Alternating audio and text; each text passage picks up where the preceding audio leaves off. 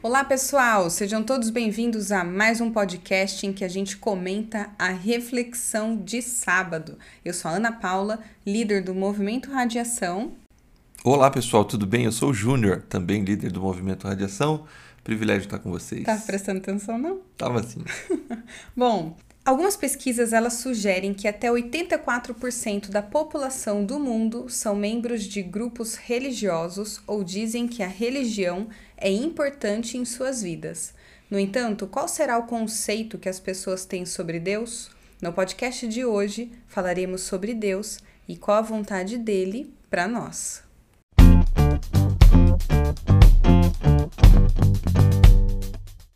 Júnior, série nova, Sim. novamente.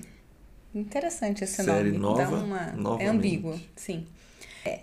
E dessa vez, ao invés de focar somente numa temática, como o novamente, a gente também vai focar em um capítulo específico de Romanos 12. E nesse primeiro sábado a gente falou sobre uma novamente a respeito de Deus. Sim, conversamos a partir do tema Você e Deus. A ideia de renovar a mente e pensar da forma como o capítulo 12, por isso a gente está usando o capítulo 12 de Romanos, porque ele convida a gente a abandonar a conformação e viver uma transformação da mente. E aí ele vai discorrer sobre isso por todo o capítulo. Sim, aí só para você lembrar, o Júnior se dedicou aos dois primeiros versos que falam assim: Portanto, irmãos, rogo-lhes pelas misericórdias de Deus que se ofereçam em sacrifício vivo, santo e agradável a Deus. Este é o culto racional de vocês. Não se amoldem ao padrão desse mundo, mas transformem-se pela renovação da sua mente, para que sejam capazes de experimentar e comprovar a boa, agradável e perfeita vontade de Deus. E, Júnior, eu acho interessante porque eu achei uma pesquisa também da Datafolha de 2007 que mostra que 97% dos brasileiros acreditam em Deus. Eles acreditam totalmente em Deus, é uma parcela grande, né? Oh, E 2% tem dúvida, 1% não acredita. Mas mesmo aquelas pessoas que não seguem uma religião, 81%, 81% delas acreditam que Deus existe. Eu acho que esse é um bom começo para esse podcast, porque na verdade a maior questão não é a crença em um ser superior, Sim. seja o Deus do cristianismo ou qualquer, Qualquer outra outro. divindade divina, mas em como nós enxergamos esse ser superior. E aí eu já trago a reflexão de sábado porque você trouxe o conceito de medo. Sim. Primeira coisa no começo do verso: Rogo-lhes, irmãos, pelas misericórdias de Deus. Paulo apela para as misericórdias de Deus, ele apela para uma aproximação de Deus por sua misericórdia. Então, eu, eu trouxe o, o fato de que a maioria das religiões e o cristianismo não foge muito disso, por vezes nós somos criados num conceito de medo de Deus. É, a Bíblia fala sobre o temor a Deus, mas tem, esse temor a Deus, ele não é um medo de Deus da forma como nós nos relacionamos com Ele. Porque o relacionamento com Deus, nas mais diversas religiões, elas se parecem com aquele fato assim que é Deus é alguém que está disposto a punir. Sim. E então a gente precisa fazer alguma coisa para aplacar a ira desse Deus. É um Deus caricato, né? O Deus que fica em cima da nuvem com raios e trovões, jogando é, raios em quem faz o mal, quem peca e quem É. não segue o que ele quer. Então é sempre uma relação em que as pessoas pensam que Deus é algo assim que está sempre disposto a, a estragar, um estraga prazeres, né? E ao mesmo tempo, quando tem uma aproximação, é uma aproximação assim, eu preciso fazer algo para ser reconhecido, para ser visto, para ser abençoado por Deus. E olha como que essa crença é real, porque apesar de muita gente hoje não não seguir uma religião e pelo contrário ter repulsa à religião justamente pela pe- por essa visão de Deus, isso gera o sentimento de se de quando volta a ter um relacionamento é agora eu posso voltar porque eu tô eu sosseguei a vida, É, eu tô fazendo tudo certo. sim, Como se o relacionamento com Deus fosse só quando tá tudo bem, é. ou quando você tá fazendo certinho. E a misericórdia de Deus é justamente porque, por mais certinho que a gente seja, não é isso que nos aproxima ou nos afasta de Deus.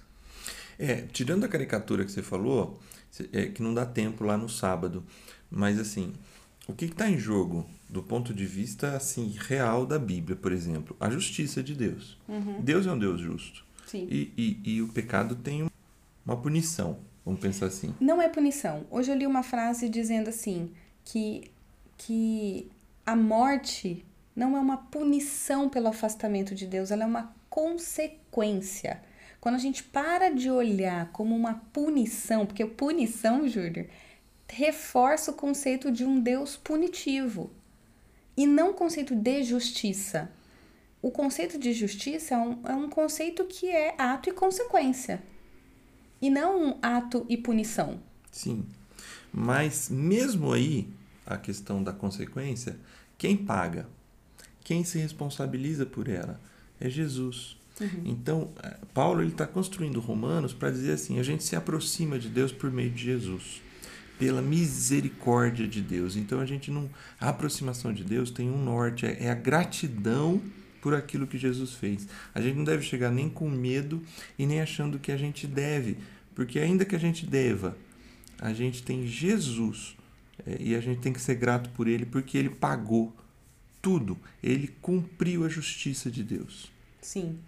E é um desafio mudar esse mindset, essa forma de pensar, não somente por essa crença instaurada a respeito desse estereótipo que a gente comentou agora, mas também porque ao nos afastar de Deus, a gente se afasta do relacionamento com Ele. A gente coloca tudo farinha no mesmo saco, tudo dentro do mesmo pacote, e ah, eu não quero mais saber desse Deus punitivo, então eu quebro todos os laços, ou seja, a gente se afasta da espiritualidade, se afasta das práticas devocionais.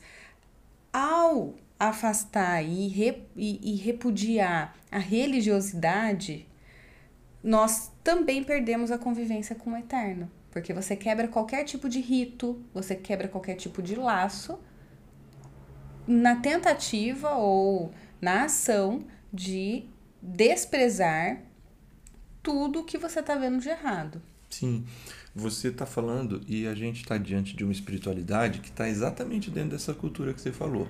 Então se despreza, ao se desprezar esse estereótipo, se despreza tudo isso que você falou. E ao se buscar espiritualidade, se quer espiritualidade sem a vontade de Deus. Porque parece que a vontade de Deus é impositiva. Uhum. Porque já que é, a gente se relaciona com Deus por medo, quando a gente se coloca debaixo da vontade de Deus, a gente é quase que escravizado a viver essa vontade, mesmo que não seja a nossa. Hum. Aí a gente tem uma espiritualidade sem, sem uma preocupação grande com a ética e com as próprias com a própria mudança de vida. Como assim ética? É, é uma espiritualidade porque o que, que é o, o que, que sobrou da espiritualidade? E você falou lá no começo, na pesquisa. Quase 100% das pessoas têm um, um, um desejo, uma, um, uma necessidade e uma crença de que Deus existe. Uhum. E aí quer se aproximar desse Deus. Sim. Quer viver experiências espirituais que tragam algum conforto para a vida. Uhum. Só que ao rejeitar é uma experiência que não conversa com a vida. A religiosidade fica a, mesmo a espiritualidade fica distante da vida. Eu posso ser um mau profissional ou eu posso ser uma pessoa que é desregrada em muitos aspectos, sem equilíbrio na vida em muitos aspectos, mas eu posso viver a espiritualidade, porque a espiritualidade ela não é a espiritualidade do corpo, a gente já falou disso em outros podcasts. Foi. É uma espiritualidade que a minha vida secular é uma e a minha espiritualidade é outra. Uhum. A espiritualidade cristã, do ponto de vista de Romanos 12, vem para quebrar isso. Primeiro, não é pelo medo. Então, Uhum. para de ter medo de se aproximar do Deus, Pai de Jesus Cristo. E segundo, é uma espiritualidade que vai impactar na vida, porque ele vai dizer que a gente é sacrifício vivo, que a gente vai transformar a mente. E o resto do capítulo vai, vai desenvolver isso um pouco mais. A gente já entra no não se amoldem ao padrão desse mundo, mas eu tive um insight que eu queria saber a sua opinião. Uhum. Porque na hora em que eu desprezo a figura do Deus punitivo, e, e mantenho o desejo da espiritualidade, quem entra no centro da espiritualidade? No lugar de Deus? Eu mesmo. Eu mesmo. Uhum. Isso mesmo. Esse é o padrão que o mundo impõe hoje. É. Então, quando eu olho, não se amoldem ao padrão desse mundo, é o conceito de espiritualidade, o que o mundo vem a oferecer como paz, não é o padrão que eu desenhei, o design que eu fiz pensando no, no homem. É, eu quero que vocês experimentem e comprovem, que vocês tenham experiências sobre a boa, perfeita e agradável vontade a minha vontade sobre a vida de vocês. Vontade de Deus, né? Exatamente. É, mas é, é exatamente isso. Esse padrão, esse esquema Uhum. que Paulo fala, né? Na verdade, ele está baseado hoje na nossa cultura no eu mesmo. Tem um autor que eu estava lendo hoje, inclusive, que chama isso de euísmo. Euísmo? Euísmo. Interessante. Que é, é mais do que o egoísmo, né? É, um, é, é uma coisa individualizada mesmo, assim.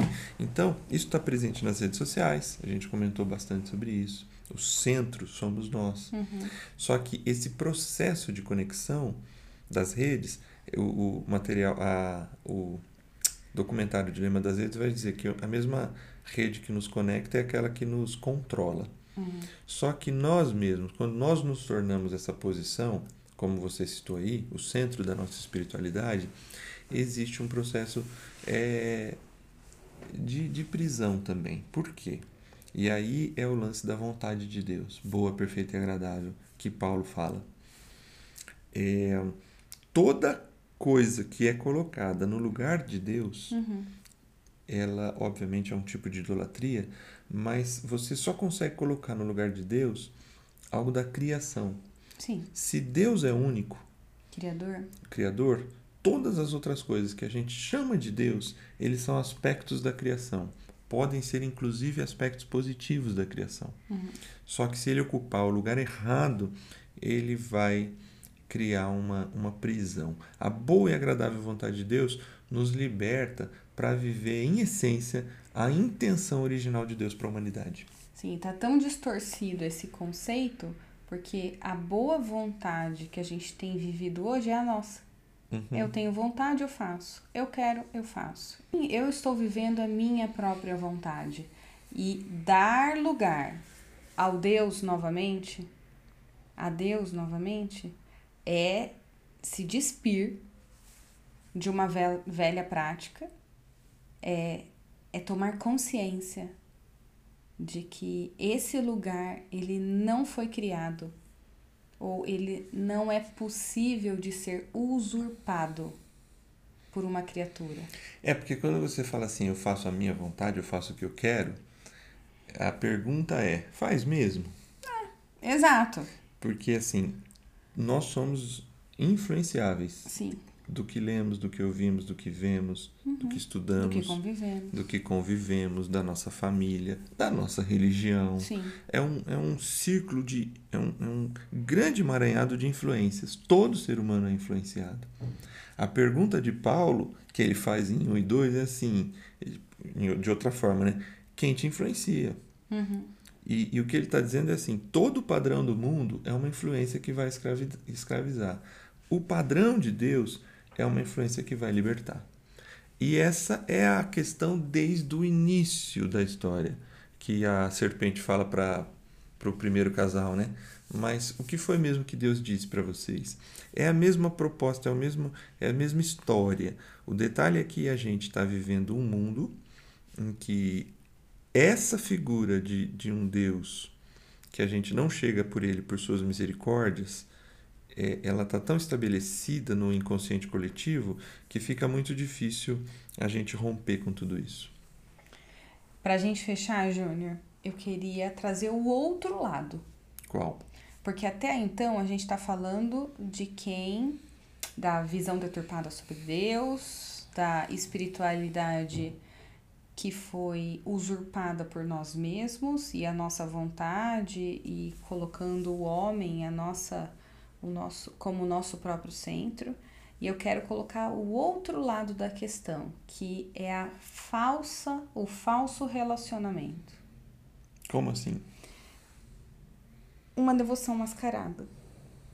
Parece que eu vivo, parece que eu tô me relacionando, mas na verdade o meu eu ainda está presente.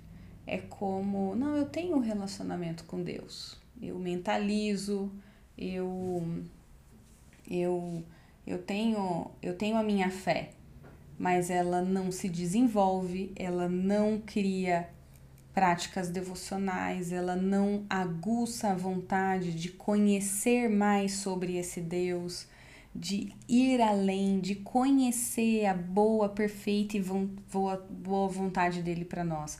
É a, a, a, espiritualidade reversa, talvez, não sei se eu uhum. posso chamar disso, porque é não, Deus é o centro da minha vida, eu tenho um relacionamento com Deus, mas no fim das contas você continua sendo o centro da sua vontade, porque não gera a vontade, não gera o compromisso de se relacionar mais profundamente, de conhecer de fato.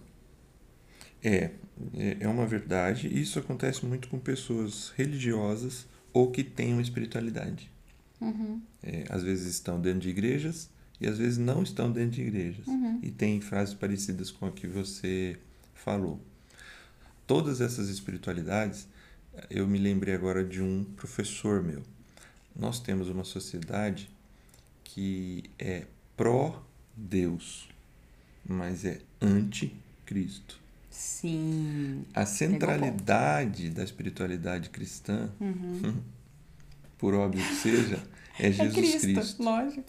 Então, assim, quando o centro da espiritualidade não é Jesus, uhum. Deus, ou ele é alguém que vai nos punir, ou é alguém que vai nos abençoar. Uhum. Quando a espiritualidade é Jesus, ele é alguém que fez algo por nós e que nos coloca numa missão com ele. Uhum. É completamente diferente. Uhum. É, então, assim, a gente fala muito sobre Deus, mas a gente tem dificuldade de encarar, viver é, Jesus. E essa é a espiritualidade cristã, e esse é o momento, é a chave de virada. Porque se Jesus é o centro da minha espiritualidade, pelas misericórdias de Deus, de alguma forma resume que Jesus é o centro da, da minha espiritualidade. Se Jesus é o centro da minha espiritualidade, eu quero me parecer com Ele, uhum. eu me identifico com Ele e eu decido. É, Se relacionar. Não só, mas a ser luz como Ele foi. E a viver e anunciar o que Ele anunciou porque aí eu faço parte disso. Então, é, quando a pessoa ou as pessoas têm dificuldade com esse passo, é porque a espiritualidade delas em Deus é centralizada em si, porque é uma espiritualidade que está esperando receber coisas e viver a própria vida. E o receber a coisa não necessariamente é um bem material. Não. É estar pleno. Sim, mas é assim, tudo menos cruz. Uhum. Não quero carregar esse negócio aí. Uhum. Não quero essa relação tão íntima. É. Não quero me identificar com Jesus Sim. totalmente. Porque se identificar com Jesus significa se identificar com o sofrimento, se identificar com, com uma renúncia, uhum. significa se identificar com uma capacidade de servir aos outros são várias. A, a, a espiritualidade cristã ela é centrada não no homem, mas em Jesus. Sim. Muito difícil esse ponto. Sim. Porque a gente critica muito o não espiritual, mas o espiritual, essa espiritualidade reversa, para hum. mim ela é a, até mais perigosa, porque ela é mascarada. Ela Sim. tem cara de espiritualidade, mas na verdade ela é um ego mascarado. Bom, vamos para o refletir, experimentar e expressar? Sim, vamos. Então, a primeira, o primeiro ponto é reflita como tem sido a sua espiritualidade, qual é a sua visão sobre Deus. Você se achega a Ele por devoção, por querer se parecer mais, por ter vontade de aprender e de se submeter à vontade de Deus para sua vida, ou ainda é uma não espiritualidade ou uma espiritualidade marcada. Mas reflita de peito aberto, de consciência aberta, porque para você não cair no conto do jovem rico que nós comentamos esses dias na ministração, né? Sim. Da, do louvor, acho que foi na semana passada. O jovem rico, ele era um cara assim, da espiritualidade mascarada, porque ele seguia tudo certinho, mas antes dele abrir o coração para Deus, para Jesus, é, o amor dele, o coração dele estava em outra coisa que não, de fato, receber e entrar de cabeça. Ele não quis entrar de cabeça. Experimente, como disse Paulo, experimente a boa, agradável e perfeita vontade de Deus. Para fazer isso, você vai precisar de um processo de renovação da mente.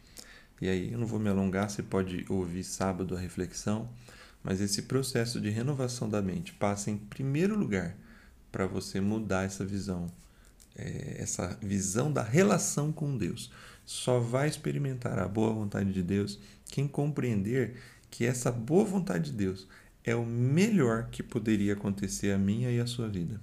É isso aí. E expresse isso através das práticas devocionais, de criar um, um momento de devoção, de aproximação de Jesus, de entender que ele é quem ele é para sua vida, o que ele representa na sua vida, e não somente a, a, a espiritualidade superficial, mas de fato você se entregar a criar um relacionamento diário com Jesus, seja ele dentro do seu contexto, dentro das suas possibilidades, mas buscar constantemente a presença dele na sua vida. É isso, pessoal. Sábado tem mais, a gente vai falar sobre novamente. Você e você. Você e você. Tô ansiosa para te escutar. É isso aí. É isso aí, pessoal. Até sábado. Tchau, tchau. Tchau, pessoal.